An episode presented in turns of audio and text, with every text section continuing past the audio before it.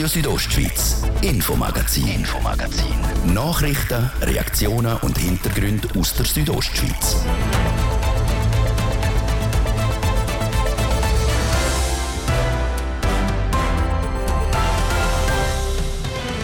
Wie weiter mit dem Ferienheim Sana Spans auf der Lenzer Heide?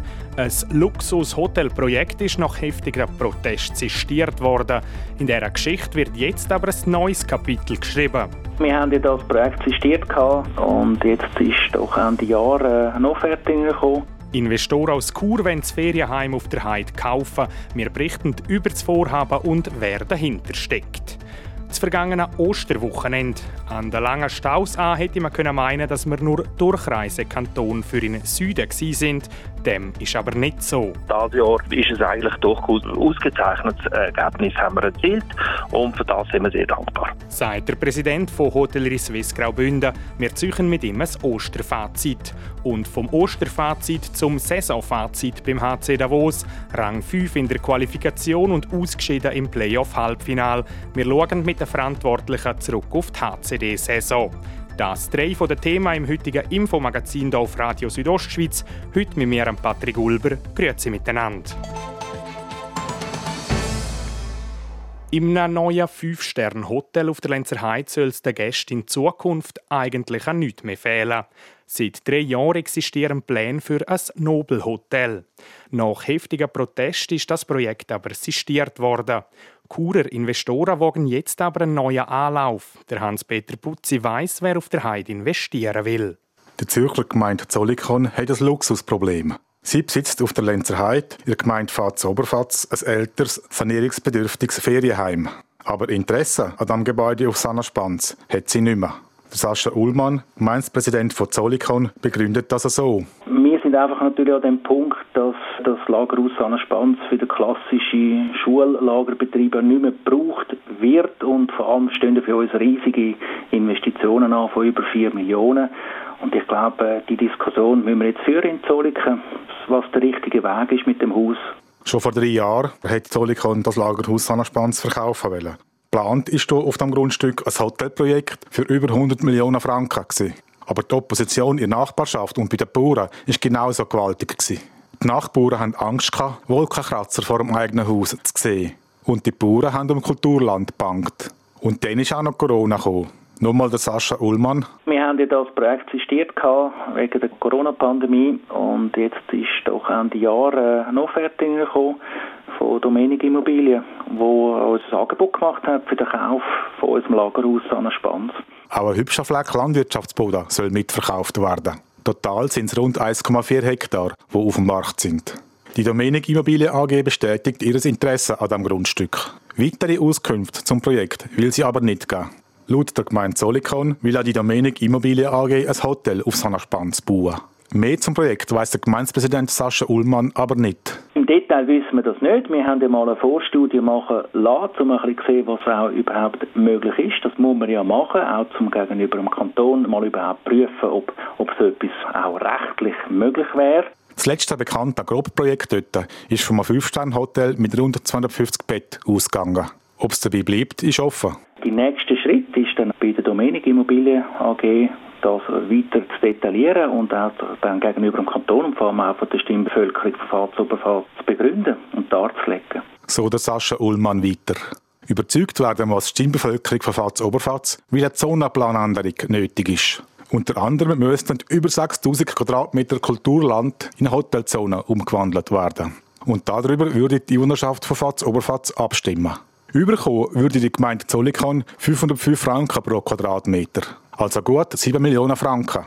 Entscheiden, ob das Angebot angenommen wird, tut in Zollikon aber nicht der Gemeindepräsident, sondern das wird am Schluss der Souverän von, von Zolliken entscheiden, ob er das auch gut findet. Der Gemeinderat hat gefunden, das ist ein gutes Angebot, weil die ganzen Vorleistungen muss nicht Zolliken tragen.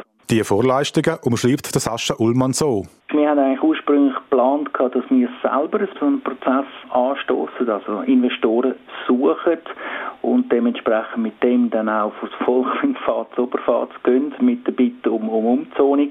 Und der Unterschied ist jetzt, dass Domenik Immobilien AG gesagt hat, sie würden den Prozess übernehmen. Würde aber die Umzonung vom Kultur in Buland nicht bewilligt in Fatz Oberfatz, würde auch der Verkauf nicht zustande kommen. Der Hans-Peter Putzi über einen möglichen Verkauf vom Ferienheim Sanaspans auf der Lenzerheide. Darüber abgestimmt wird in Zolikondin Mitte Juni.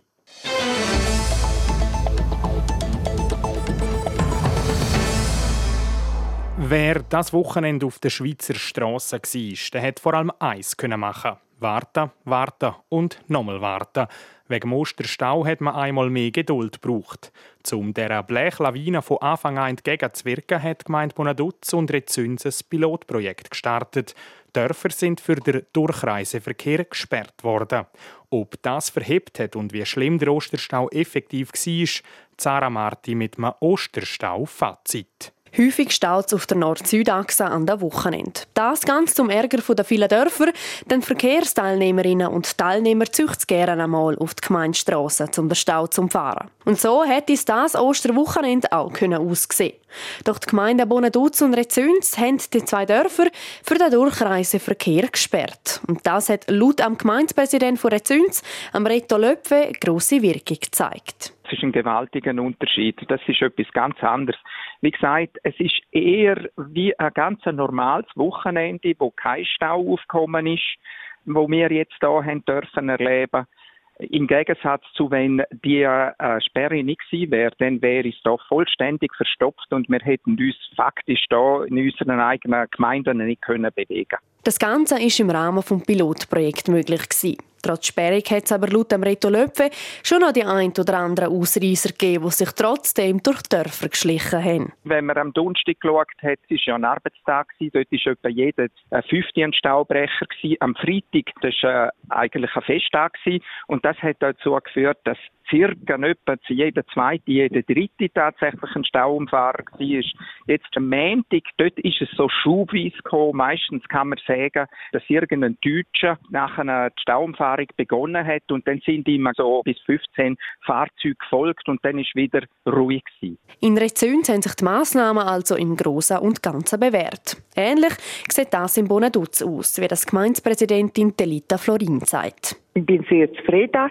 Äh, ich bin noch gespannt auf die Auswertung. Wir haben natürlich jetzt auch noch genau die Zahlen gemessen und wir werden das alles auswerten, auch zusammen mit der Polizei, um zu schauen, wie sieht das effektiv dann auch in den Zahlen aus. Und der erste Eindruck, den wir haben, hat Wirkung gezeigt. Schon jetzt kann man aber sagen, dass das Pilotprojekt die zwei Dörfer von einer grossen Blechlawine geschützt hat. Denn laut Robert Willi, er ist Chef der Verkehrspolizei bei der Kantonspolizei Graubünden, hat es die Ostern mehr Stau als an einem normalen Wochenende gegeben. Wir sind bezüglich Osterverkehr zur Situation vor Corona zurückgekehrt und aus meiner Optik hat sogar etwas mehr Verkehr gehabt als in früheren Jahren. Insbesondere am Gründonnerstag, Karfreitag Richtung Süden. So ist man Ostern in gewissen Teilen wie am Gotthardpass oder am San Bernardino stundenlang gestanden. Das also eine erste Erkenntnis von dieser Strassensperrung in Bonaduz und Rezüns während dem Osterwochenende. Laut den Beteiligten ist es gut möglich, dass das Pilotprojekt auch an Auffahrt und Pfingsten wiederholt wird. Die Blechlawine ist am Osterwochenende aber nicht nur durch Kanton Graubünden gerollt. Der Kanton war auch Zieldestination von vielen Feriengästen. Gleichzeitig ist das Osterwochenende für verschiedene Destinationen auch der Abschluss der Wintersaison. Gewesen. Nach zwei Jahren auch endlich einmal wieder ohne Corona-Einschränkungen. Wie sich das auf die Bündner Hotels ausgewirkt hat, das hat Jasmin Schneider vom Ernst Wirsch, am Präsident von Hotellerie Suisse Graubünden, wissen. Die, die offen haben, die haben einen ausgezeichneten Ostern erlebt, dank dem Wetter und dank dem schönen Schnee und der Konsumfreudigkeit der Gäste. Da ist wahrscheinlich immer noch ein gewisser Nachholbedarf von zwei Jahren Einschränkungen äh, spürbar und von dem her ist es auch wirtschaftlich sind es gute Ostern gewesen. Anfang Monat haben Sie für die Lenzer Heide, Briegels und ein gutes Ostergeschäft prophezeit. Ist das auch eingetroffen? Ja, Es ist so, es haben nicht alle Mut gehabt, offen zu bleiben. Es haben auch einige Betriebe zugemacht im ganzen Kanton.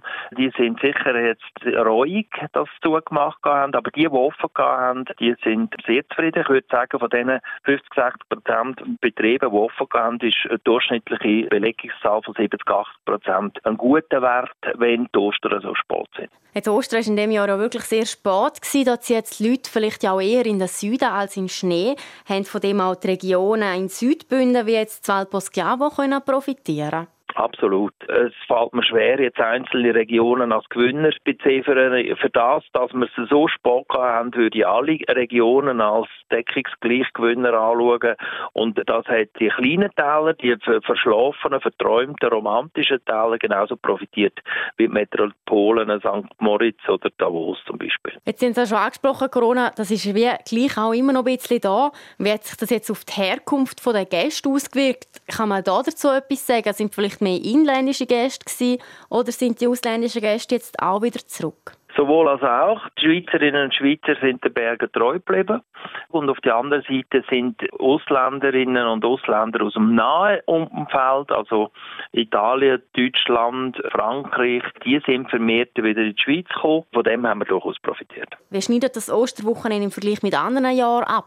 Sicher bei den Top 20 Prozent. Es ist natürlich schon noch ein bisschen besser, denn die haben auch mehr Betriebe offen, wenn Ostern anfangs oder Ende März fällt. Aber dieses Jahr ist es eigentlich durchaus ein ausgezeichnetes Ergebnis haben wir erzielt und für das sind wir sehr dankbar.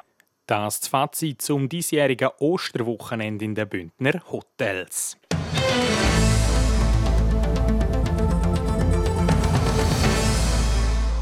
Seit Wochen beschäftigt uns der russische Angriffskrieg in der Ukraine täglich. Schon über vier Millionen Menschen sind aus dem Land geflüchtet. In der Schweiz rechnet das Staatssekretariat für Migration bis Ende Jahr mit bis zu 300.000 Geflüchteten, die hier ankommen. Die Staatssekretärin Christine Schranner hat kürzlich gesagt, wir schaffen das.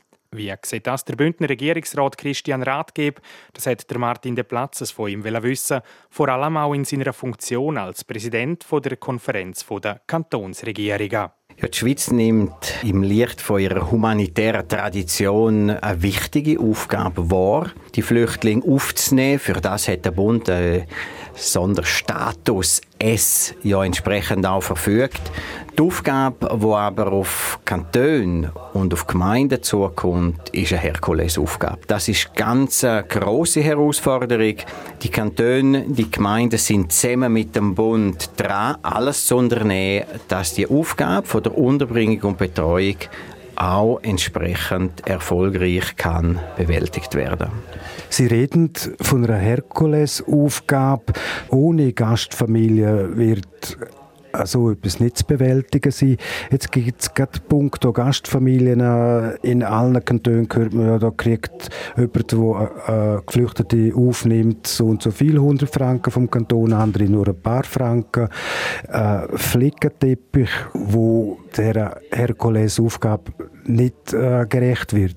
Wir haben in den Kantonen unterschiedliche Unterbringungs- und Betreuungskonzepte. Das gehört zu den Kompetenzen und Zuständigkeiten der Kantone. Die sind zugeschnitten auf die jeweiligen Kantone. Der Kanton Graubünden hat ein System wo man die Aufgabe nicht einfach der Gemeinde weitergibt, sondern in Transitzentren im Rahmen vom Unterbringungs- und Betreuungskonzept versucht, die Aufgabe in verschiedenen Zentren, in ganz verschiedenen Teilen vom Kanton zu erfüllen. Aber die aktuelle Dimension sprengt natürlich die bestehenden Kapazitäten. Darum ist man auf der Suche bei uns und an anderen Orten nach entsprechenden Infrastrukturen, wie beispielsweise leerstehende Hotel und so weiter. Wir werden alles, was irgendwie zu beschaffen ist, brauchen. Die Aufgabe kann in den Kantonen unterschiedlich gelöst werden. Man übernimmt gegenseitig auch gut funktionierende Beispiele. Und die Sozialdirektorenkonferenz der Schweiz versucht, soweit das notwendig und erforderlich ist, auch eine Einheitlichkeit jetzt im Vollzug äh, zu gewährleisten. In der Corona-Pandemie hat man vieles nicht so gut gemacht am Anfang. Nachher hat man dann aus diesen Fehlern gelernt. Was gut gelaufen ist, ist die Einsetzung von der wissenschaftlichen Taskforce.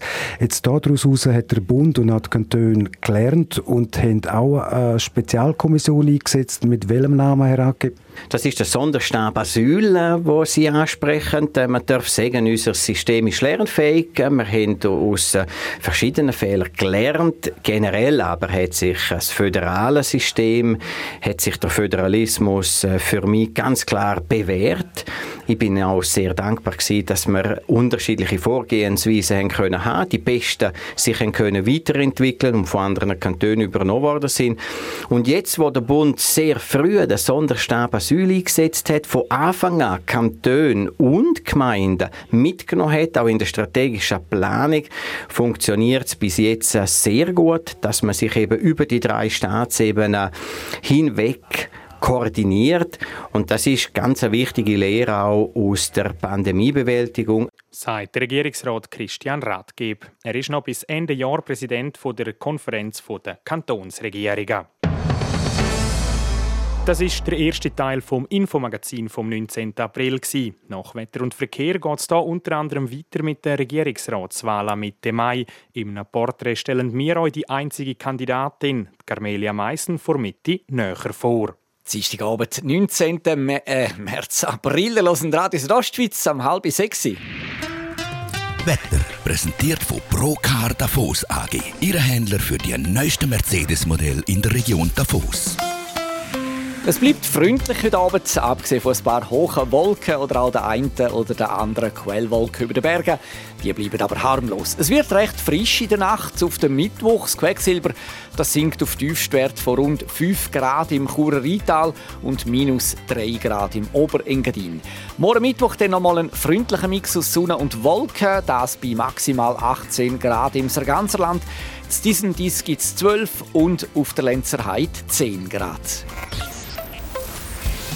Verkehr präsentiert von Garage Bardellini in Katzis. Dein Honda-Partner mit einem kompetenten Team und bester Qualität bei Reparaturen von allen Marken. Garage-bardellini.ch A13 Dusis Chur zwischen Rotenbrunnen und Reichenau haben wir immer noch Stau oder stockenden Verkehr. Das wegen Verkehrsüberlastung mit einem Zeitverlust von bis zu 10 Minuten. Und Stau oder stockend haben wir jetzt auch in der Stadt Chur Feierabendverkehr und zwar auf der Kasernenstraße in beide Richtungen, den im Bereich Postplatz Welsdörfli, bei der Autobahnausfahrt Chur Nord statt einwärts und auf der Masanzerstraße statt auswärts. Ihr braucht dort auch bis zu 10 Minuten länger. Viel Geduld wünschen wir und weiterhin eine gute und eine sichere Fahrt. Verkehr. Ich gebe zurück in die Redaktion zum Patrick Ulber. Radio Südostschweiz, Infomagazin, Infomagazin. Nachrichten, Reaktionen und Hintergründe aus der Südostschweiz.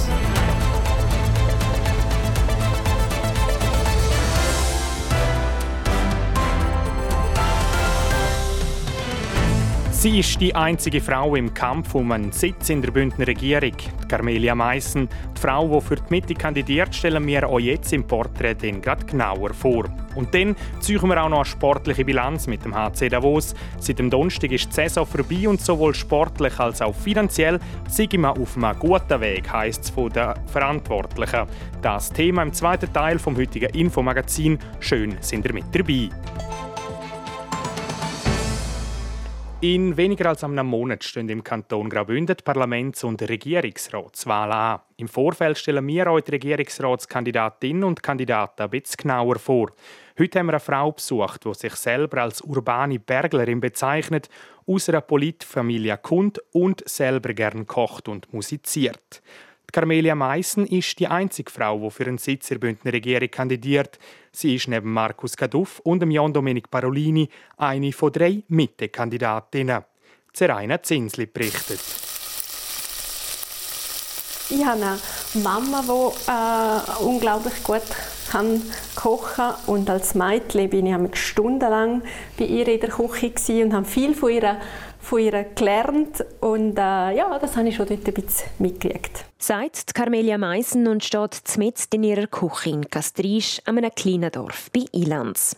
Wenn es Zeit zulässt, dann koche ich sie gern, vor allem Maluns. Und genau das ist auch das Menü, wo in der Pfanne, wo auf dem Herd vor sich hinbrutzelt, entsteht. Kochen sei für sie ein Hobby. Ich finde das etwas äh, Kreatives, etwas, wo ich mich ein bisschen kann, kann entspannen kann, Musik dabei hören oder ähm, mit meinem Mann diskutieren oder einfach ein bisschen den Gedanken noch, nachhängen. Die Carmelia Meissen wäre eine der Neuen in der Bündner Regierung. Neu wäre für sie aber nur der Job, weil mit der Politik am Mittagstisch ist sie aufgewachsen. Wo sie 1977 geboren ist, ist ihr Vater der Theo Meissen Gemeindepräsident von Sefjain. Acht Jahre später ist er dann in den Grossen Rat gewählt worden und später dann in den Ständerat. Aber auch die Mutter von Carmelia Meissen ist politisch eingebunden. Sie hat sich im Gemeindevorstand engagiert. Mit dem politischen Hintergrund in der Familie sei daheim schon immer viel diskutiert und auch politisiert worden. Bei uns hat es so Tradition gegeben. Am Wochenende war eigentlich intensive Diskussionszeit. Weil, als wir Teenager waren, dann ist mein älterer Bruder in Kurdun an der Kantonsschule und im Internat. Und ich bin dann ab 15 ähm, in diesem Tisch oben im Internat. Darum hat es eigentlich Familientisch sozusagen nur am Wochenende gegeben. Und am Sonntagmittag hat meine Mutter gross und etwas Feines gekocht. Und dann sind wir zum Teil zwei, drei Stunden am Tisch und haben diskutiert und über Gott und die Welt. Die Carmelia Meissen selber ist seit 2018 Gemeindepräsidentin von Ilanz und im gleichen Jahr dann auch in Grossrat gewählt worden. Der erste richtige Schritt in die Politik hat sie aber schon mit gut 20 gemacht, hier in der Planungskommission von Sefjain. Ich bin dann auch etwa mal an Veranstaltungen mit, mit meinem Vater oder dann, wenn, äh, wenn er Präsident war, an Parteiversammlungen. Obwohl ich, ich bin dort nicht, äh, nicht Mitglied von der CVP, habe immer gefunden, ah, nein, da will man das noch will man das gut überlegen und so und mal so ein bisschen beobachtend dabei sein.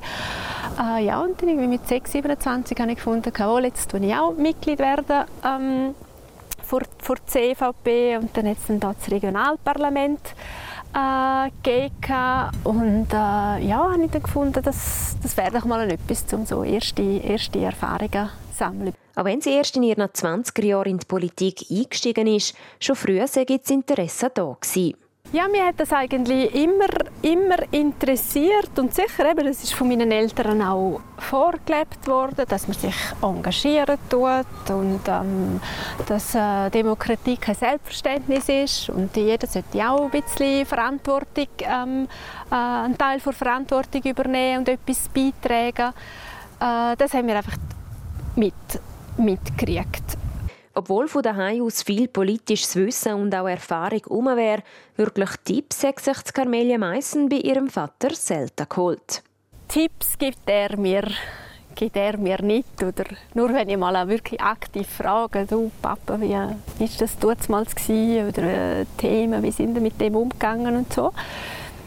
Aber etwas, was ich von ihm schon gelernt habe, er ist sicher immer sehr ein sachlicher Politiker gewesen. Ihm ist immer um die Sache gegangen, nicht, nicht polemisch und auch eine gewisse Gelassenheit gegenüber Kritik, gegenüber, ähm, ja, wenn die Emotionen ein bisschen hochgegangen sind, da ist er immer true in Person geblieben. Auch wenn viel politischer Background daheim vorhanden war, Druck hat Carmelia Meissen nie gespürt.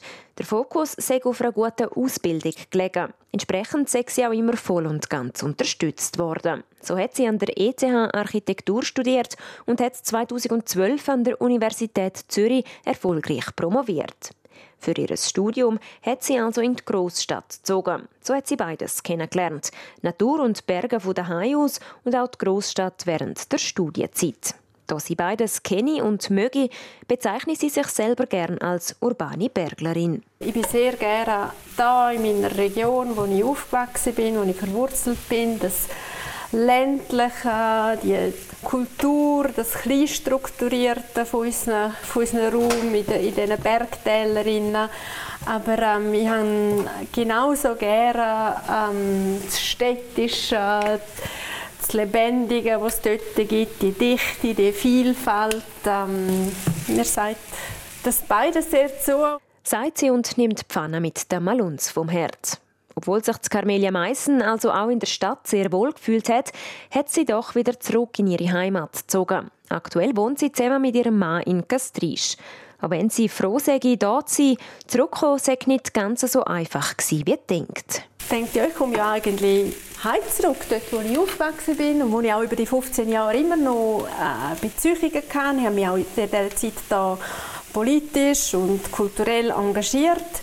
Aber dann zurückkommen in einen Raum, wo man als Erwachsene doch am Schluss nie geschafft und gelebt haben.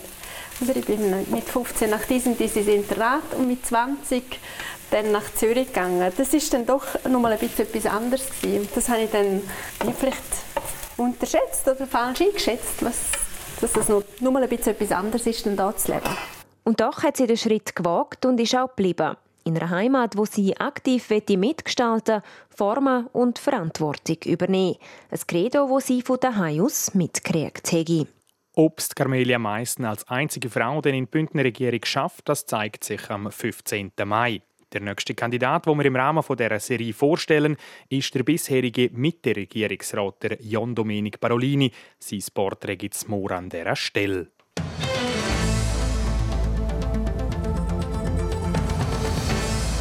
Jetzt zum Eishockey. Die Saison vom HC Davos die ist vorbei. Gegen den amtierenden Meister Zug haben Davoser kein Mittel mehr gefunden und in, sind in vier Spielen klipp und klar rausgefallen. Der Livio Biondini mit einem Saisonfazit. Im Viertelfinal gegen Rapperswil hat Davos die Serie noch mal 0 zu 3 Rückstand noch können kehren. Im Halbfinal gegen Zug sind die Bündner über weite Strecken unterlegen und mit 0 zu 4 Spiel ausgeschieden.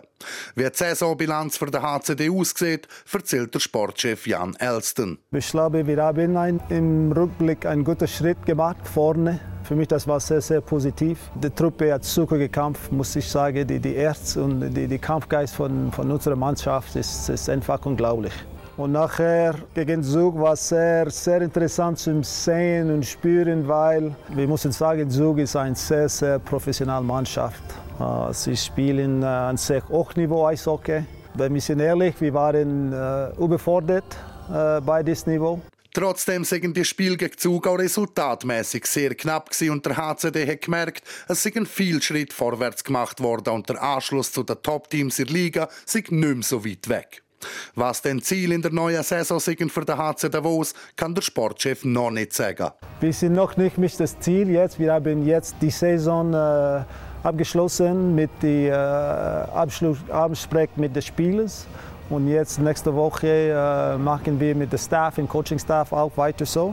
Aber ja, ich, ich, bin sehr froh, dass wir realistisch unsere Spiele sind mit der aktuellen Situation, wo noch einmal, Sie haben gespürt, im Playoff war ein Unterschied zwischen äh, den ersten, äh, die Quarterfinals und, und Halbfinale. Auch finanziell sieht es für den HCD unter anderem dank dem Erreichen vom Halbfinal besser aus als auch schon, trotz der Corona-Pandemie und zwei Spengler-Cup-Absagen in Folge, wie der CEO Mark Gianola erzählt. Wir sehen auch Zahlen, die wir jetzt hier realisiert haben während der Playoff-Phase, dass wir sicher viel besser werden abschließen, als wir dort kommuniziert haben. Ich gehe davon aus, dass wir irgendwo zwischen 2,5 und, äh, und, und äh, 3, 3,5 Millionen während einen Verlust schreiben, also um einiges weniger, als was wir letztes Mal kommuniziert haben. Davos schreibe zwar nach rote Zahlen, sei aber auf einem guten Weg, den Club zu sanieren. Der Livio Biondini hat in Zusammenarbeit mit dem Jan Zürcher berichtet. Und jetzt noch zu weiteren Sportmeldungen vom Tag. Sport.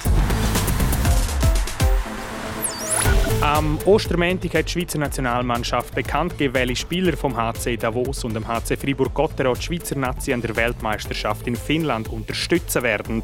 Der Name Rafael Diaz hat man dabei aber vergebens gesucht. Jetzt ist auch klar, warum. Jasmin Schneider. Der Rafael Diaz ist nicht mehr länger in der Schweizer Nationalmannschaft. Das hat der 36-jährige Eishockeyspieler heute auf Instagram bekannt gegeben. Der Rafael Diaz spielt seit 2008 in der Schweizer Nazi. Die letzten fünf Jahre war er sogar Captain. Schon länger ist klar, dass der Nazi-Coach Patrick Fischer das Team Jungen möchte. Den Plan will er mit dem Schritt wohl in Tat umsetzen.